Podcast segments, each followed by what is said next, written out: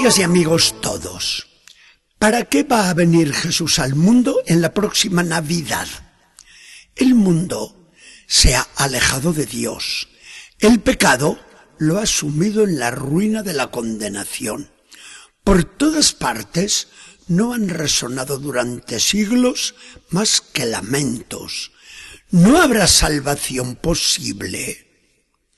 Hoy viene Marcos con las primeras palabras de su Evangelio a darnos la esperanza más cierta, a decirnos con toda seguridad que no hay caso para nuestra desesperación, porque Dios nos quiere salvar.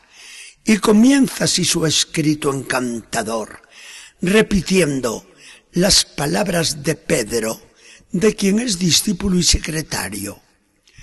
Principio del Evangelio de Jesucristo, Hijo de Dios. ¿Somos capaces de desentrañar la riqueza de estas cinco palabras? Apenas escritas, nos presenta Marcos al pregonero que aparece en el desierto, junto a las márgenes del Jordán. Es el austero profeta Juan Bautista que anuncia, soy el mensajero que viene a preparar el camino del Señor. A ver, a convertirse todos para que se perdonen sus pecados. El que viene detrás de mí es más fuerte que yo que les bautizo con agua, pero Él los va a bautizar con Espíritu Santo. En el antiguo Oriente, cuando un rey iba a visitar los pueblos, se hacía preceder por el pregonero que gritaba a todos, dispongan bien los caminos para que corra sin dificultad la carroza del rey, porque viene, el rey viene a visitarles. Este es el papel de Juan, anunciar a Jesús que llega y con él la salvación de Israel y del mundo entero. En el enunciado de Marcos y en las palabras de Juan el Bautista, vemos sintetizada y resumida toda la economía, todo el plan de la salvación. Principio, nos dice Marcos. Todo lo anterior ha pasado. Ahora a fijarse solamente en lo que viene. Y esto que dice al mundo es un santo y seña para todo creyente. Al judío de su tiempo, le venía a decir que se dejase ya de la ley antigua, la cual no era sino una preparación para lo que tenía que venir. Igual que le dice hoy al cristiano, a dejarse de todo lo anterior, que no te ha traído más que angustia. ¿Qué ha sido tu vida pasada? ¿Dolor? ¿Pecado? ¿Miedo a Dios? Olvídalo empieza a levantar los ojos a la esperanza, porque te comunico la buena noticia. Y una buena noticia es siempre causa de gran alegría. Buena noticia. Esto dice Marcos. Esto significa la palabra evangelio. El evangelio que Cristo nos vino a enseñar.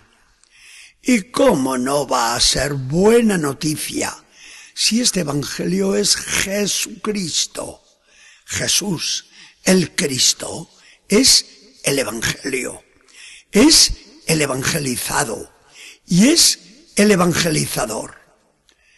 La persona de Cristo encarna el Evangelio entero, porque Él es la palabra de Dios, la verdad de Dios, el gran mensaje de Dios.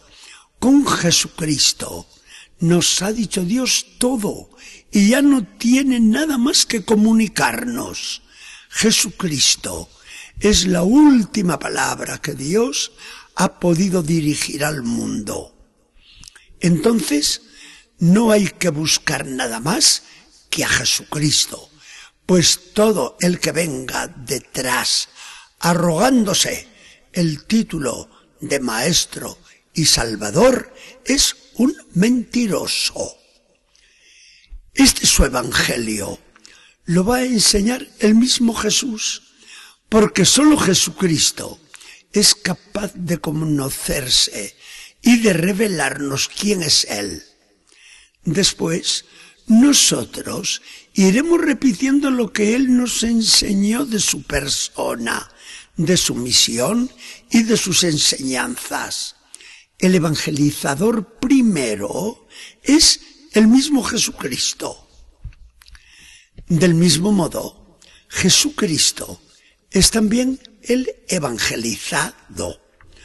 Todo lo que nosotros enseñamos no es más que la persona de Jesucristo. Como Pablo, nos gloriamos de no conocer más que a Jesucristo y de anunciar solo a Jesucristo. ¿Cómo podría ser de otra manera si Jesucristo es el Hijo de Dios? Aquí está todo. El que niegue que Jesús sea Dios es un anticristo. Y en el mundo de hoy, por desgracia, son muchos los que despojan a Jesús de su primera prerrogativa. Lo quieren un superhombre, un revolucionario social, un ejemplar dechado de toda perfección, el hombre más cabal que ha existido. Pero eso de que sea Dios ya es otra cosa. Esto ya no lo pueden aceptar.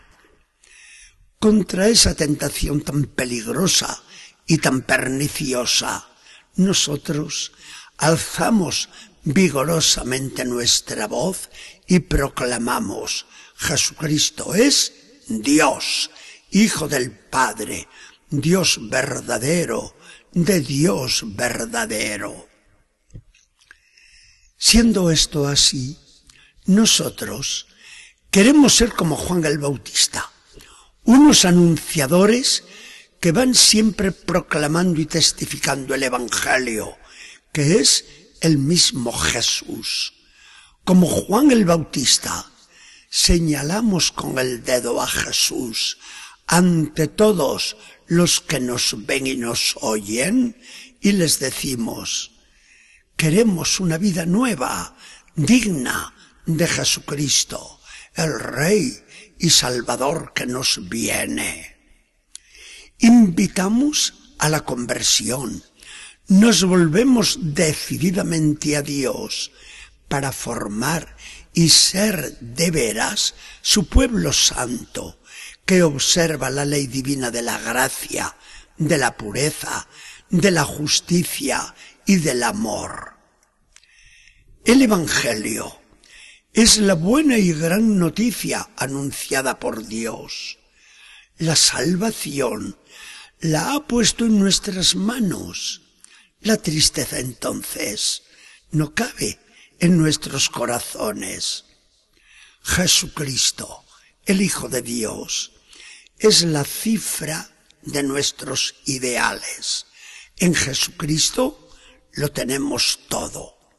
El camino que nos lleva seguros hasta el fin, sin desviarnos ni a la derecha ni a la izquierda, y sin pérdida posible hasta dar con la frontera de la patria. Tenemos la verdad que no miente y no permite que nuestras mentes se oscurezcan con las nubes del error. Poseemos la vida que no muere, porque lleva entrañada la eternidad de Dios. Señor Jesucristo, todo esto pensamos de ti, todo esto creemos y todo esto pregoneros tuyos como Juan, lo proclamamos sin descanso a la faz del mundo, aunque parezca que predicamos en desierto. Haz que todos te hagan y nos hagan caso, Señor. Que el Señor nos bendiga y acompañe.